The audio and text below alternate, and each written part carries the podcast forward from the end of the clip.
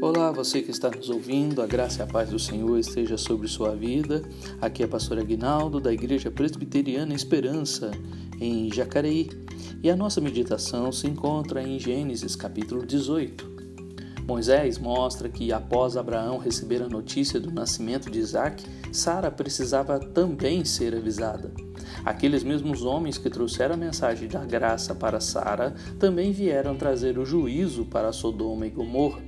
Abraão então intercede pela vida de seu sobrinho e de outros que possivelmente fossem tementes a Deus naquele lugar. Dos versículos de 1 a 15, três visitantes aparecem a Abraão os recebe, que, e que os recebe com toda a hospitalidade. Eles perguntam por Sara e anunciam o nascimento de um filho após um ano daquele momento. Sara ouve e ri da notícia sua incredulidade é percebida por aquele que trouxe a notícia e a repreende. Receosa, ela nega, mas o mensageiro revela a verdade.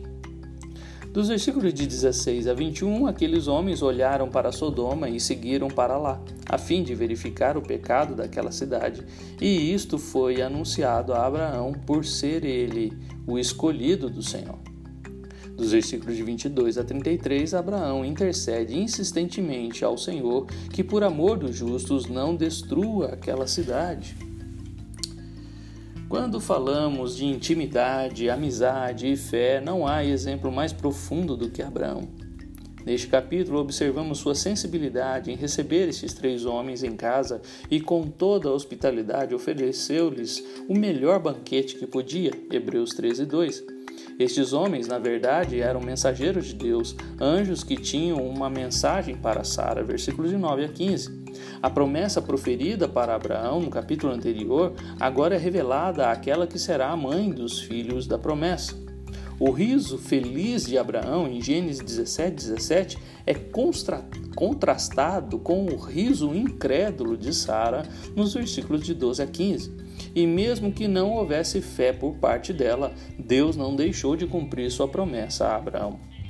Além da hospitalidade, a intimidade entre o Senhor e Abraão era transparente a ponto do próprio Deus não ocultar do seu servo o que está para fazer em Sodoma, versículos 17 a 21, pois Abraão é o seu escolhido, versículo 19 e dele virá a descendência que guardará o caminho do Senhor e praticará a justiça e o juízo. Deus revelou seus planos a seu servo, como se fala a um amigo. 2 Coríntios 25, 20, versículo 5, Isaías 41, 8, Tiago 2, 23 e João 15, de 13 a 15. Quando temos intimidade com este Deus que é Pai e amigo, podemos nos achegar sem reservas e fazer nossas intercessões por nossos queridos. Diante da notícia, Abraão intercede por seu sobrinho Ló e por mais justos que poderiam estar morando em Sodoma. O que Abraão não sabia era que nem dez justos havia ali.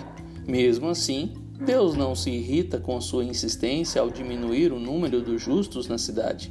Abraão também não pede por misericórdia, compaixão, mas por justiça, versículo 25.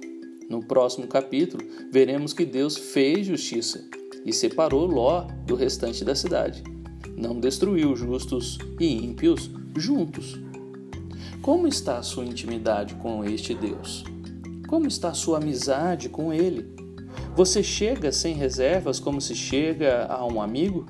Ah, meu querido ouvinte, você tem falado com Deus e Ele contigo?